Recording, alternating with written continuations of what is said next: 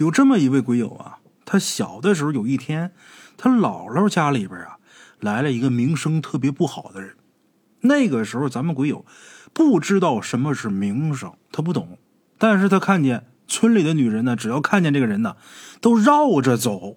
偶尔有那个泼辣的比较厉害的妹子啊，看见这个人就会指着这人骂你个老色鬼。所以作为女孩的咱们鬼友就本能的排斥这个人。就是因为这个，那天当这个人东倒西歪的出现在他姥姥家门口的时候，正在院子里边跳皮筋的咱们鬼友这妹子啊，吓得大叫一声，赶忙喊：“姥姥，姥姥，来坏人了！”他姥姥从大屋里边出来，然后咱们鬼友一下就扑到他姥姥怀里边，他姥姥拍拍他后背说：“别乱叫，别乱叫。”然后鬼友他姥姥朝那个男的走过去了。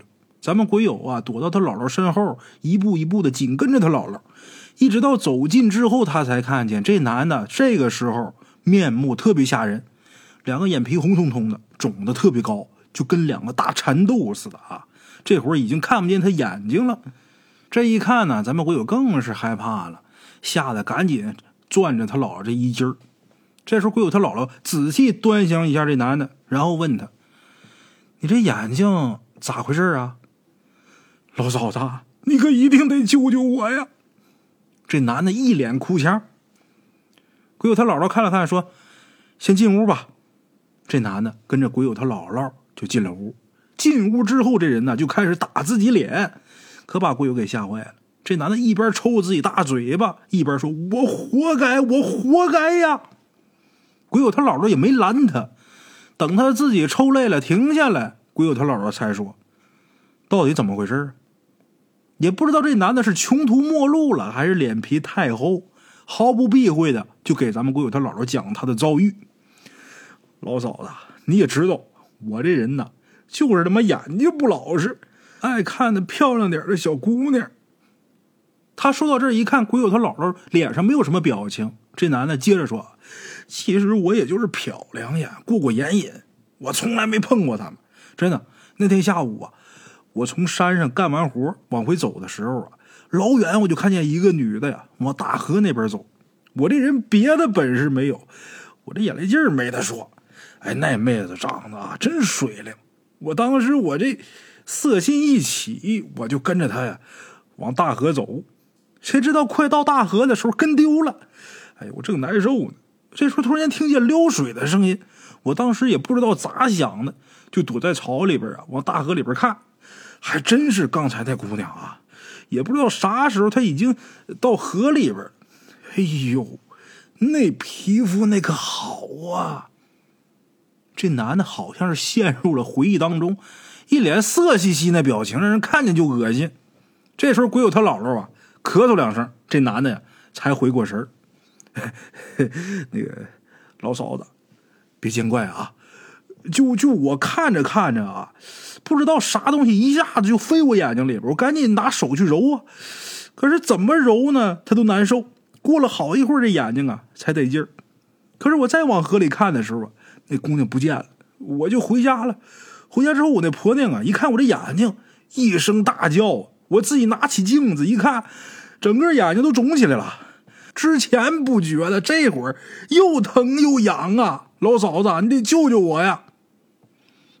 鬼友他姥姥点点头，问他：“你说的那姑娘是咱们村里的吗？”哎呀，老嫂子，你这么一问，我才寻思过闷儿。咱村没有那么俊的姑娘啊，那姑娘长得太水灵了，跟画里边那仙女似的。鬼友他姥姥这时候说：“啊，听你说的，我就觉得那姑娘啊，不是一般人啊。”你见谁家大姑娘一个人下午去大河里边洗澡的呀？哎呦，老嫂子，你你你说那女的她不是人呐？我没说她不是人，即便是人，也不是一个一般人。你呀，这是着了道了。这男的一听这个，吓得差点坐地上。老嫂子，你得救我呀！那个他叔啊，不是我说你啊。这么大岁数了，你怎么就不知道给孩子们留点脸呢？如今遭了报了，哪有什么法子啊？这男的一听这个，蹲地上嚎啕大哭：“老嫂子，我我我不是人呐！你就看在我孩子和我婆娘的份上，你救救我吧！”这时候，鬼友他姥姥想了想说：“不是我不帮你，你这眼睛啊，难呐，即便好了，也去不了根儿。”这男的一听能好，那还管得了？鬼友他姥姥话里有话呀，管不了。老嫂子，你说说方吧，我一定改。我要是再干了见不得人的事儿啊，就让我真瞎了眼。鬼友他姥姥一看这男的这么有决心，说：“行，你要是有这决心呢，我给你个办法，你试试。一会儿啊，我给你瓶水，你拿着回去，然后从你们家母猪身上。”拔一根最硬的毛，蘸着我给你的水，往自己眼皮上扎。这扎的过程，你可得遭罪呀！你放心，老嫂子，我受得住。你快给我吧。鬼友他姥姥看看这男的，摇了摇头，说：“呀，你别着急，我话还没说完呢。这法子只能让你眼睛上这红泡消下去。可是如果以后你再干那缺德事儿，恐怕你这眼……”可要不得了！这男的忙点头：“老嫂子，你放心，我肯定改。”鬼友他姥姥一看见这男的那猴急那样，就不说话了，摇摇头去祠堂。等这男的拿着药水走了，咱们鬼友那时候还小，问他姥姥：“姥，嗯，那那那爷爷眼真能好吗？”鬼友他姥姥看着他说：“啊。”他要是不干坏事啊，就能好；要干了坏事啊，就不好说了。那么说，最后这人这眼睛到底好没好啊？老话讲，江山易改，本性难移呀。等咱们鬼友再见着这人的时候，这人已经是个瞎老头了，再也看不见那水灵灵的大姑娘。哈哈，咱说，其实啊，这男的。呃，有点色心啊，也不算什么大毛病。自古食色性也，这是人的本性。但是你既为人，你就得守做人的规矩嘛。啊，也是那时候也没有这些个视频平台。如果要是有的话，你给刷点劳保啥的，你看也就看了，也不至于瞎了双眼。哈哈，也是运气不好。看普通人的话呀，被骂一顿，顶天被踢两脚，给打一顿，也就到头了。可惜他看了那个成仙得道的仙人，那是真抠你眼珠子。好了啊，这是咱们今天的第一个故事啊。接下来啊，大圣再给大伙说一个发生在江苏的一个城市医院的这么一个故事。哎，大家伙都知道啊，医院这地方经历生死那是最多的，阴气也不是一般的重啊，尤其是重症监护室。病人呢，或者是因为事故，或者因为疾病而离世，这个地方阴气怨气啊，它是比较重的。因此呢，这个地方发生过很多故事。除了内部人员呢，外界呢，一般也是无从知晓啊。咱们鬼友初中的时候，他的同桌小名叫苗苗，当年呢，因为成绩不是特别好，所以高考的时候啊，考高中没考上，然后考了一个卫校。毕业之后呢，就去了他们城市第一人民医院做一个小护士啊。这个故事呢，就是这个苗苗他说的。大家伙都知道啊，每个护士都是要轮流值夜班的。苗苗刚进去一个月就被安排到 ICU 重症监护室去了，安排到那儿值夜班。其实一般情况下呀，值夜班的护士呢，就是晚上啊，在桌子上眯一会儿，然后到六点多给病人量个体温，也就下班了。那天他也是，因为没什么事儿，然后就趴桌子上啊打盹儿。等到了后半夜的时候，他迷迷糊糊的就看见一老婆婆从他病房里边走过来，然后跟他说：“我想吃鳝丝面。”鳝丝面，哎，把这鳝鱼这肉给它剃下来，然后打成丝，做浇头。用这鳝骨熬汤，然后煮面下到这汤里边，把这浇头浇上去，鳝丝面特别好吃。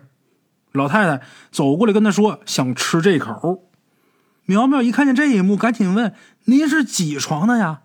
你你你怎么现在跑出来了？”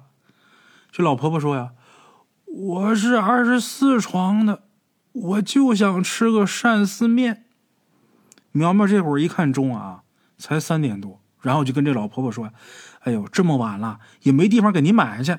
等天亮啊，我告诉你们家人，让他们给你带一份吧。”哦，那你可千万别忘了啊！你可一定得记得呀。哎，好嘞，您放心吧。然后苗苗正准备起来送这老太太回房间呢，突然间发现这老婆婆不见了。这时候他心里边一惊，一下这人呢惊醒过来了。啊，感情刚才好像是做了个梦。他赶紧起来去病房看了一下，病人呢都很安稳，都在躺着呢。他心想，还真是个梦。再看看表，凌晨三点多。他本来想继续睡，但是总觉得有阵阵寒意，这人再睡睡不着了。把手机拿出来打游戏，好不容易熬到下班，正准备换衣服呢，突然间听见这病房里边有监护仪异常的这个声音，他赶紧打电话通知值班医生，然后往病房跑。跑进去一看，发现出现异常的正是二十四床。而躺在床上的那病人，正是他半夜梦里边看见的那位。还没容他多想，医生就过来了，然后就是抢救，通知家属，最后还是没有抢救过来。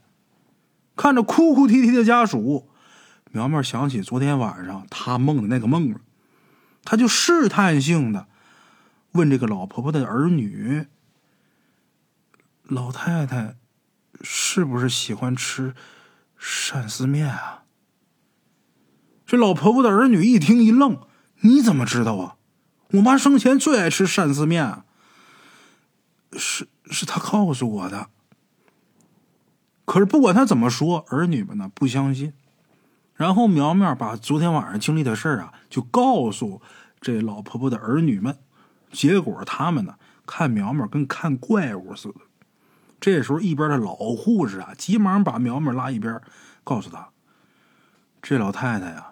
在床上躺了快一年了，从来没醒过来过，更别说下床走出来跟你说话了呀。苗苗仔细一想，按这老太太身上插的那么多管子来看，的确不可能下床走出来。那昨天晚上可能就是个梦，但是这个梦太奇怪了，太巧了。这时候他觉得毛骨悚然。苗苗跟咱们鬼友说完这事之后啊，咱们鬼友就问苗苗：“你怕不怕呀？”苗苗说：“当时挺害怕的，后来慢慢就习惯了。”苗苗跟咱们鬼友说这个事儿的时候啊，他已经在这个医院待了三年了。他说：“刚开始的时候觉得害怕，后边发生这类的事情啊越来越多，他也就见怪不怪了。比如说啊，值班护士晚上突然间被冷醒，看见有个白色的影子出去，追过去看又没看见人。第二天啊，一定就会有一个病人去世。”又比如啊，这医院厕所最后一间，经常会在深夜没人的时候发出奇怪的声音，等等等等。其实很多医生护士啊，都听过甚至经历过这些灵异事件，甚至有一些因为这些事情而离开了岗位，但是多数还是留下来了。用咱们鬼友同学苗苗的话来说，那就是麻木了，习惯了。因为在这儿啊，每天见的生死太多太多了。说到这儿啊，大圣想起一名医生提过的一件事情。这位医生是上海一家知名医院的一名外科医生。他们医院就发生过一个事情：他们医院的小护士送遗体去医院太平间的时候，在太平间门口看见一个穿着很考究的这么一个男的，就那么静静的站在太平间的门口。起初啊。这护士以为是哪位伤心的家属，可是渐渐的呀，这护士发现不对劲儿，因为这个男的呀，他几乎每个月都会出现一次，而且都是每个月同一天的时间。这小护士就把这事儿告诉同事了，他的这些同事们呢也很好奇。啊，就在这小护士说的那个时间啊，这男的出现的那个时间，就有那个好奇的就过去问去。你为什么每个月这个时间都会在太平间的门口？哎，这男的说呀，他是一名上市公司的老板，因为在外边看了太多的尔虞我诈，他觉得自己内心呢特别的浮躁，所以他每个月都要来这个地方，干嘛呢？就是想告诉自己，人生无常，做事情不要太过执着。生前挣的再多，到这地方也什么都带不走，不如好好珍惜现在。哎，世事无常，珍惜当下吧，列位。你在这个世上挣的再多，到最后什么都带不走，这个道理啊，大家伙都明白。但是多数人都走不出这个结界。那么说，人活着，咱们衣食住行各方面都需要花钱。那我就看破红尘了，我什么都不干，那样也不行。人该活着还得活着，但是没必要争的太多，也没必要为了黄白之物啊去做那些个没良心的事儿。哎，接下来大圣啊就给大伙儿讲两个积财不积德的故事。哎，现如今呐，有很多人张口无神，闭口为物的，一切向前看，为了发财啊，坑蒙拐骗。我不知道大家伙最近有没有关注一则新闻啊？就是发生在缅北那边一系列惨绝人寰一些惨案啊，又是割肾呐，又是调脚筋的。哎呦，我不知道大家伙有没有关注啊？那些人就是为了钱丧尽天良。现在好多人都是这样，一切向前看嘛，为了发财坑蒙拐骗、巧取豪夺，无恶不作，道德反而成了傻帽的代名词。这些人呢，自以为积德有什么用啊？攥在手里边的万贯家财，他还能废了不成吗？其实不然，如果积财不积德的话呀，到头肯定是一场空的。哎，今天大圣啊，就给大伙说两个清代人汪道鼎记述的两则真实的事例啊。这个汪道鼎说呀，在金山县张堰地区有这么一个叫江元龙的人，这人啊，靠务农致富。他所购置的田产，大半部分都是用心计得来的。怎么得来的呢？他有钱之后，他放高利贷，看谁家有良田美宅，他肯定趁别人拮据的时候啊，借给别人钱。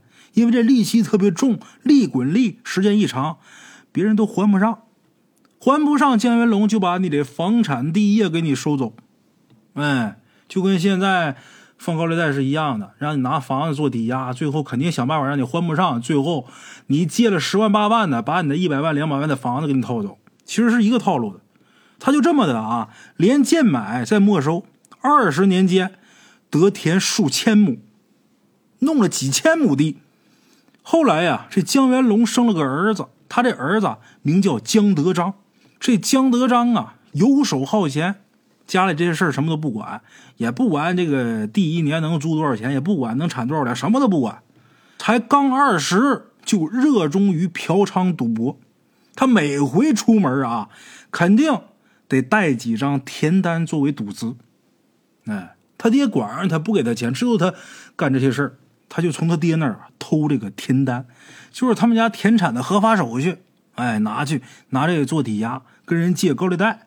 借个几十两、十几两，然后把这银子赌光之后啊，等第二天他再去写这个借据。那单子在人那压着呢，他那地不止那些钱呢，所以说他得写借据。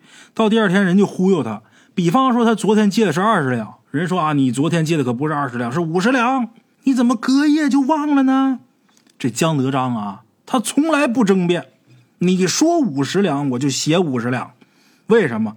因为他压根儿就没想过还钱来保住这田产。别人看他好欺负，大伙儿一起坑他骗他。不到十年，这江德章挥霍尽家产，穷饿而死。哎，除了这个江德章，除他之外啊，还有这么一个叫周胜章的。这周胜章啊，是丹阳县黄雁桥人，家境呢。也就是个小康之家，哎，话说在乾隆年间呢，有这么一年麦子大丰收。麦子丰收那年，这大麦每担才二百钱。周胜章啊，他有百亩麦田，收成又比别人都好，收了很多麦子。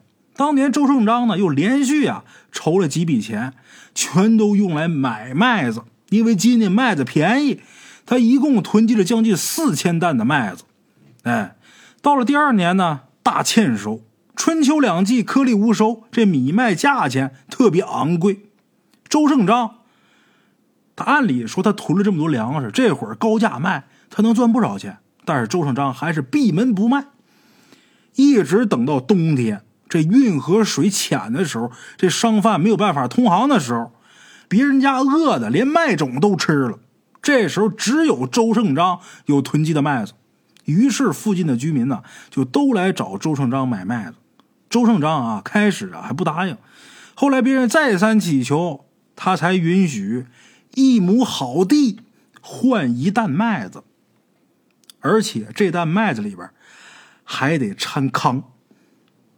周胜章就用这办法，用四千担的麦子。换来满满一大箱子的田七，又得田五千亩。之前一百亩，就这一下，他们家这地变五千亩。周胜章这人呢，本来就比较节俭，而且特别吝啬，又善于聚敛。没几年，这田产过万亩，金钱堆积如山。可是这周胜章啊，虽然说有钱，但是财齐人不齐，生不出儿子。百般祈祷，周胜章到晚年得一子。哎，他是六十八岁有了这儿子，所以给这孩子起名叫周六八。